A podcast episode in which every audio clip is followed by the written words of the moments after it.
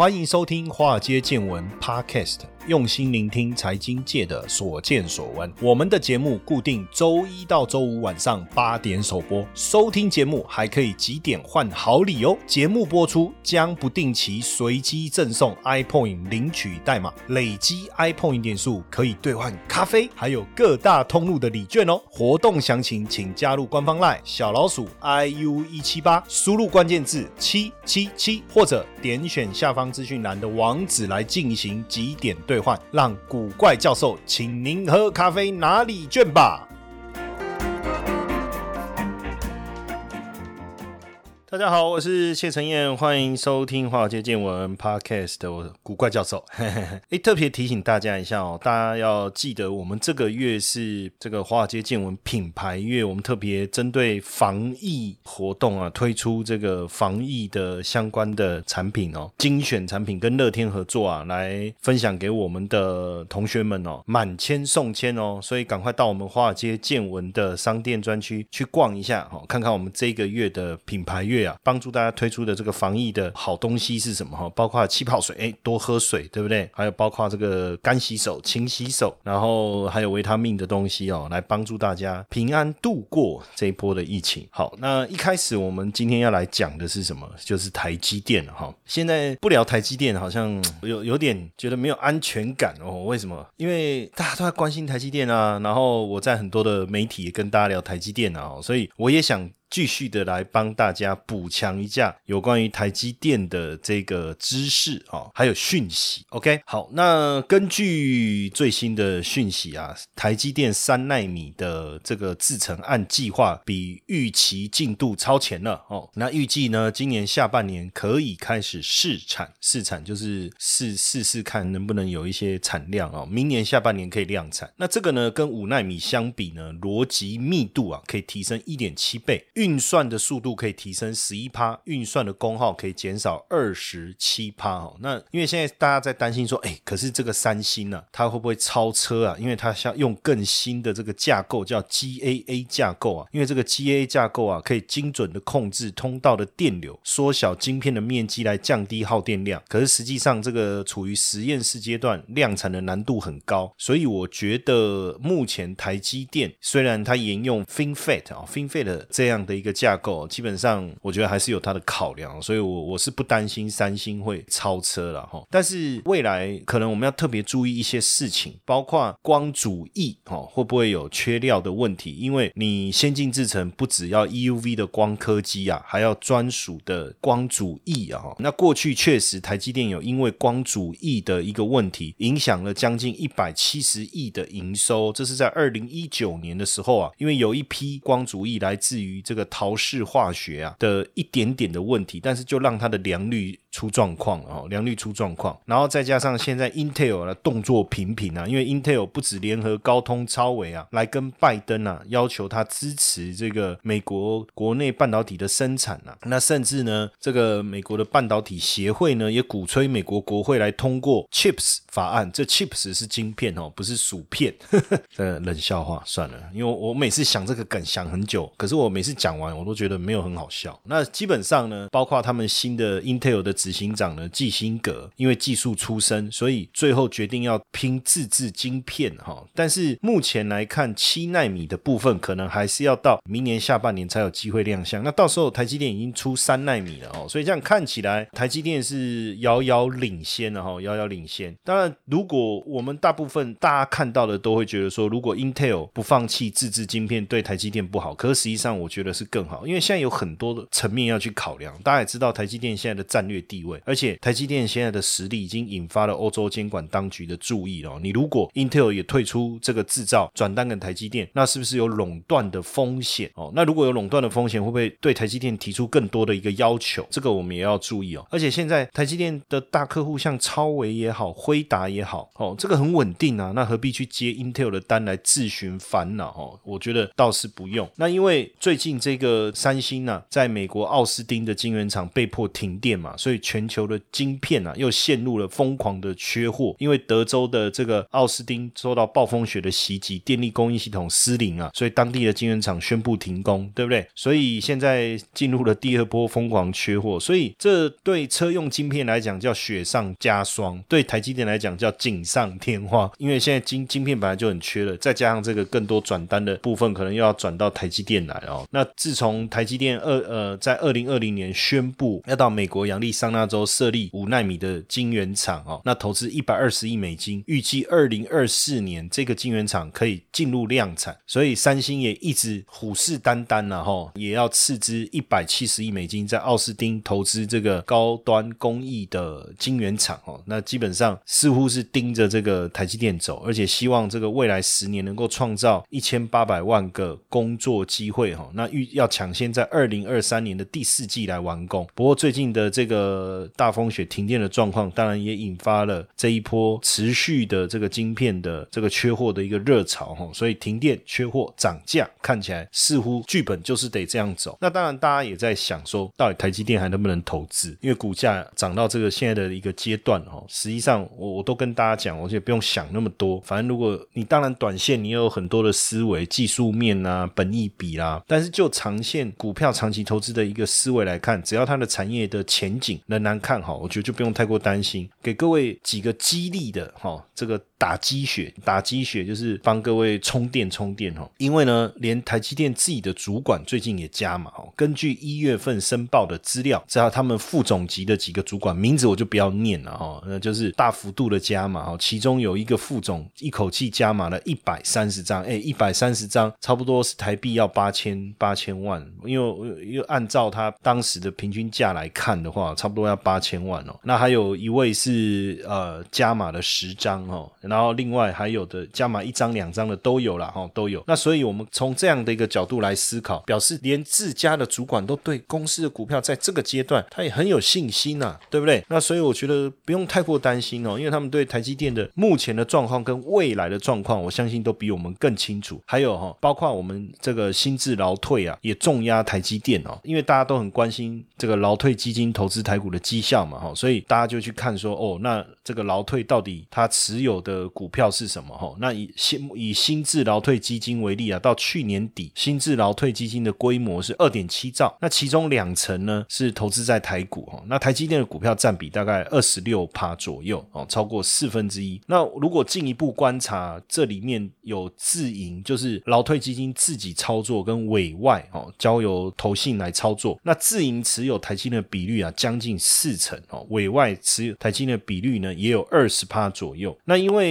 呃自营的操作比较保守，所以大部分会买大型的这个全值股，哦，会买大型的全值股，所以重压台积电哈，重压台积电，这是可以理解的哈。那根据劳动基金最新公布新制劳退基金呐，哦，去年自营投资台股啊，自营就是自己经营啊，投资台股前十大股票占比分别是台积电，台积电就占四成哦，那还有中华电信、台达电、红海、国泰金、富邦金、台湾大哥大、统一超商、兆丰金跟联发科。所以如果你有在提拨这个劳退啊，哈，因为公司是帮你提拨六趴嘛，你自己还可以自提六趴嘛。假设你投保薪资是两万四的话，自提百分之六是多少？一千四百四十块。那这个每个月的钱，他们就帮你买这些大型股。所以实际上不止直接买台积电的人是台积电的股东啊，我们有劳退啊，我们有劳退啊，我们也间接是台积电的股东啊。所以了解台积电为什么这么重要啊，就是这样哦。那不止散户买 E E T F 买，实际上连华尔街也也在爆买台股啊。因为这个我们也发现，就是说 M S C I 啊，哈，它所编制的一个叫 I Share M S C I 台湾 E T F 哈，M S C I 摩根斯坦利他们所编制的一个指数 E T F 的一个指数所延伸出来的 E T F 了哈，就是投资台湾的哈。那美股的代号是 E W D E W T，我的发音大家听得懂吗？E W T 哈这样。那根据去年十二月三十一号的资料，目前成分股就是台积电，当然一定嘛，因为它投资台湾的 ETF 嘛，它这个 ETF 就是投资台湾嘛。那当然最主要一定就是台积电、连红海、联发科、联电、台达电这些股票嘛。那台积电的比重就超过百分之二十。那呃，目前我们看到像这个全球最大的对冲基金桥水 （Bridgewater），那这个他们的桥水的创办人达里欧是我非常崇拜的一位哈。那根据他的资料啊，他在去年第四季的时候啊，就呃持股这个 EWT 这个 ETF，等于就是投资台湾嘛，大概超过一百四十八万股，价值将近八千万美金，价值将近八千万美金哦。那较去年。第三季的时候，哦，增加三点三五帕，跟先前的数据来比，哦，它原本是减码，到现在变成是加码的，哈，开始加码，所以表示也开始看好这个台股，哈。那不止桥水，像贝莱德、摩根斯坦利，好，包括高盛，在去年第四季啊，也增加了一。W T 的持有，那他们绝对不是做短线的操作啊，比如说，比如说十二月买，然后一月再卖掉，我们就不会散户公过来来来 K K 哦，所以基本上都比较属于中长期的投资，所以可见他们在去年第四季末就开始看好台股了哈。你也可以讲说，他可能动作慢了一点，但是问题是方向至少是确定的哦。接下来就是我们今天的彩蛋时间，iPhone 领取代码 L 四零一一。活动详情呢，请到下方的说明栏观看。那另外一个就是大家讲的女股神呐，K C Wood 哈，人家讲女巴菲特哦，叫 K C Wood 哈，叫木头姐哈。那她掌管最大的主动型的 ETF 啊，方舟投机不是方舟投机，方舟投资哈，方舟投资。她最近也有发表一些对未来产业的看法哈，这个我们之后也会有。再另外做一集专辑来跟大家分享，它也增加对台积电 ADR 的投资哦。那包括大陆这个千亿级的私募基金景林资产哦，景林资产这是大陆私募基金哦，千亿哦，千亿哦。台积电 ADR 也是这个基金去年第四季第五大持有的标的哦，较前一季增加了八倍。所以这样看起来，不是只有散户拱拱来背啊，也不是只有我们的零零五零在买啊，对不对？包括这些大型的这些对冲基金啊，投行。啊，各领域的这个专业机构啊，哈，对台积电也算是情有独钟。那当然，现阶段各国也都不断的招手哈。那这个台积电也宣布说要去登陆日本哈，登陆日本，因为核准在他们的董事会决议哦，要在日本投资设立百分之百持股的子公司哦。不过实收资本额不会超过五十五点八亿台币哦，主要是来做这个三 D IC 的材料研究哈。那为什么是要到日本设研发中心哦？当然呃，先不做做先进封装测试场了，因为。如果这样过去，一开始啊，资本支出会有比较高的部分，那未来掌握度怎么样还不知道嘛。但是到日本设研发中心是合理的哦，因为目前日本比较跟半导体相关知名的企业有哪些哦？像信越化学、盛高、东京威力科创、瑞萨，这都是台积电的供应商。那日本半导体在先进制程上虽然没有办法跟台积电来做一个比较，但是他手上握的这个关键材料绝对会有它的优势哈。二零一九年到二零二四年，光阻剂就我们刚才讲到的，你要 EUV 制成当中所需要到的这个显影材料，就光阻剂的市场是成长百分之六十，达到七百五十亿台币的规模。那八成是由日本掌握的哈。那光信越化学就占了三成的市占率，占了三成的市占率哦。所以等于这个就是一个先进制程非常重要的罩门。所以台积电它的先进制程独步全球，但是先进设备是荷兰爱斯。摩特用化学，日本。哦，所以这个部分哦，也也确实，他得在战略上得去思考。所以到日本，我觉得非常合理的。那因为台湾在整个半导体的供应链当中啊，半导体设备跟半导体材料的自给率是不高的。半导体设备台湾呃全球市占率只有六趴，主要还是仰赖这个欧美的进口。那像这个特用化学还有关键材料的部分呢，哈，市占率都低于百分之二，所以长期仰赖日本的进口。所以台日的合作看起来还是一条重要的路了哈。那所以大动作。往海外开始去设厂啊，其实除了换来更稳健的合作，当然也能够在当地找到适合的这个研发的一个人才哦，研发的人才。所以这个部分看起来，我觉得跟目前台积电要走的方向啊，确实是确实是一致的哈，确实是一致的。那目前呢，呃，台积电也持续的往这个先进封装技术这个方向来走，这个也是台积电打趴它死敌的关键哈。因为先呃先进封装就是利用晶圆厂的技术，直接在晶圆上来进行封装哦。那这个自己来做会更好，因为现在七纳米、五纳米、三纳米哦，晶片越来越小，越来越小。那系统呃，我们就要去了解封装哦。什么叫系统单封装？系统单封装就是把功能不同的晶片完整。直接封装在一个完整的机体电路里面，哦，这个叫单封装。那当然，这个难度呢，相对来讲就是比较高了，哈，比较高了。那就有分封装的前段跟后段哦来看。那立体封装的前段呢，就是晶圆堆叠的这个技术；那后段呢，也就是晶体电路外部的这个线路的一个分布，怎么样能够跟 PCB 啊，就是印刷电路板来连接，哦。那所以这些如果晶圆厂来做啊，实际上当然会更好。哦，会更好。那这个也是台积电在业界能够独步全球一个非常重要的一个原因了哈。那台积电的这个设备啊，其实也非常的厉害，连地震一千公里外啊都能够感应得到。那呃，现在我们就发现说，因为它的这个设备就是需要爱斯摩尔嘛。对不对？好，那所以现在欧盟也知道，就是说台积电这么重要，所以也邀请这个台积电到欧洲来设这个晶圆厂哦。哎，所以你看哦，要不要去哈？因为如果不去，到时候欧盟会不会施压这个荷兰的爱斯摩尔，然后看怎么样来限制台积电的一个发展？所以台积电真的要很小心哦，因为现在各国在拉拢的过程中，似乎谁也不能得罪，对不对？这个美国也不能得罪，日本也不能得罪，欧洲也不能得罪哦。那未来该怎么？怎么样？要面对美国，如果他们整个半导体产业结盟、产业结盟所带来的竞争上面的一个压力，哈，那当然大家也一直在想说，到底台积电的股价到底到多少才合理？哈，我觉得我们还是从这个呃台积电的资本支出来思考，因为如果台积电的资本支出出来以后，未对它未来呃营运的成长啊，大概年复合成长率可以介于十到十五帕，哦，介于十到十五帕。那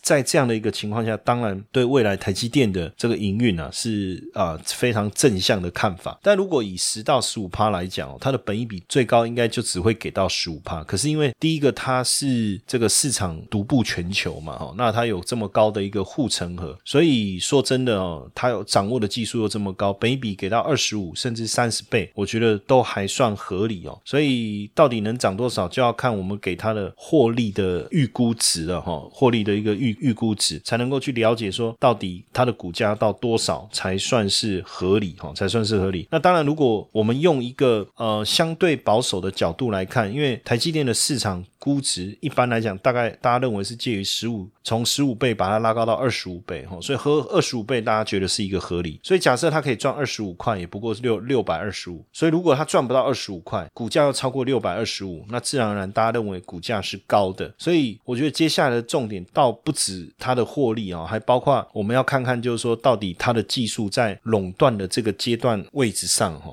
就是领先的位置上，到底能够持续到什么程度？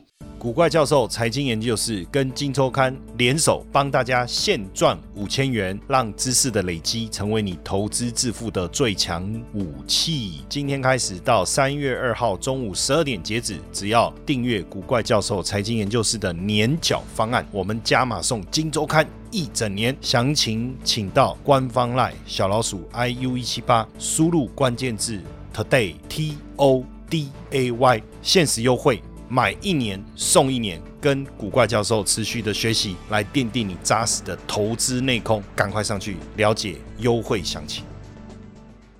那当然，前面聊了这么多比较硬的东西哦，我们也。说真的，大家不晓得了不了解哈，就是台积电当时一开始到底是怎么来的哈。实际上，张忠谋在五十四岁以前根本没有来过台湾，因为台积电把这个台湾的经济商率整个带起来嘛哈，让台湾站上全球的一个舞台。可是确实，他在呃一九三一年出生在浙江哦，然后就到哈佛念大学，美国哈佛，麻省理工念到硕士哦，然后在斯坦福拿到博士。那四十一岁就到在德州仪器已经成为第三号人物。那也是因为当时这个行政院院长孙运璇哈三顾茅庐哈，那他当时这个张忠谋在美国德州仪器已经是第三号人物了。那通用仪器也做到了 CEO，所以要把他找来台湾创立台积电，那实际上并不容易。所以他为什么下定决心要来台湾创立台积电？其实当时他一个想法就是他要创立一个世界级的企业哈。那所以大家都在讲说，那如果没有他就没有台积电。可是实际上真正的台湾的科技教父哈到底是谁？其实我们要了解当时的时空背景哦。一九七六年的时候啊，因为当时李国鼎跟行政院长蒋经国意见不合，他辞去了财政部长哈。当然就有很多人打抱不平嘛哈，所以蒋经国就任命他说啊，不然你就当政务委员好不好？那过了两年以后，蒋经国就任总统，本来应该想说李国鼎可以当行政院长，可是最后是孙运璇，怎么办呢？哈，但是反正好吧，他那他就转为主管科技事务，他就就去推动了这个工研院、竹科跟资策会，所以实际上我们讲台湾科技教父应该就是李国鼎。那后来孙运璇呢要去游说这个张忠谋，那张忠谋离开德仪之后啊，后来就是透过拜访哈，那。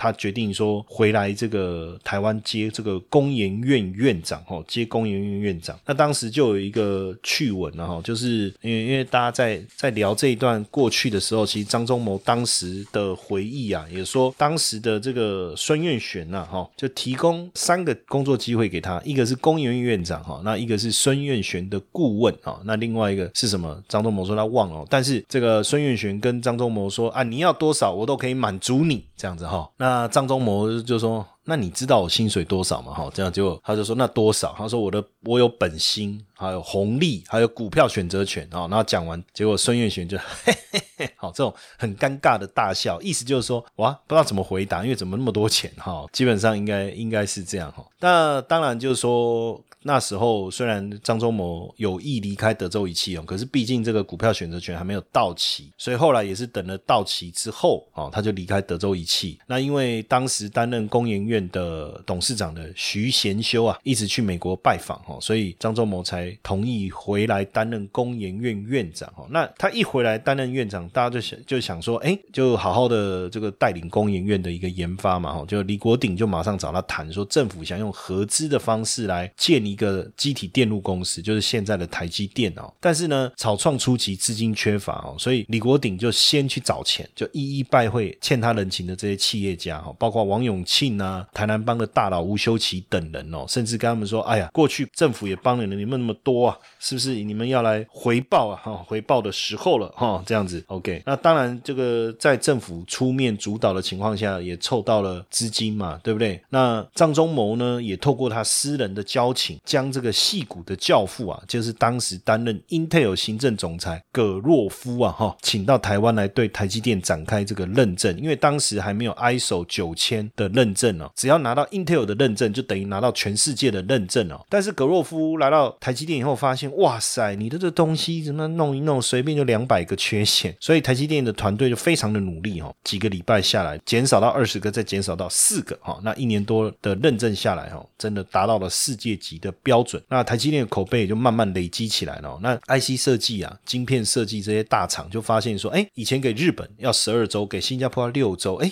现在给台积电只要四周。所以台积电的口碑建立起来以后呢，就开始把这一个比较高层次的晶片呢，来交给台积电来生产，然后把这个比较低层次的呢留在美国。也因此呢，这个张忠谋就把台积电这个代工产业啊做成一个产业哈，做成一个产业。那当然大家会觉得说，台积电这样。一路做下来，当然也把口碑做起来了哈，把口碑做起来了。重点也是哈，就是说，呃，因为台积电当然就是说，员工百分之九九是华人哈，但是也要求把英语作为公司的绝对语言哈，要让大家要有世界观哦，要有世界级的愿景，世界级的管理基础。但大家比较好奇，因为在这一个科技领域里面，就是有所谓的摩尔定律嘛哈，摩尔定律就是机体电路上面可以容纳的电晶体的数量哈，就这个机体电路板。板上面可以容纳的电晶体数量，每隔两年会增加一倍。当然，张忠谋他在他认为这个半导体产业已经不适用，因为原始的定义是十八到二十四个月会倍增，但台积电的速度比摩尔定律的速度来得快。那接下来怎么突破？他怎么去突破这个摩尔定律？当然就是在研发跟人才上面的投入。像台积电呢，二零一九年的研发费用呢高达三十亿美金，占整体营收的八点五哦，占八点五，而且研发组织的人数呢高达六千五百六千五百人哦。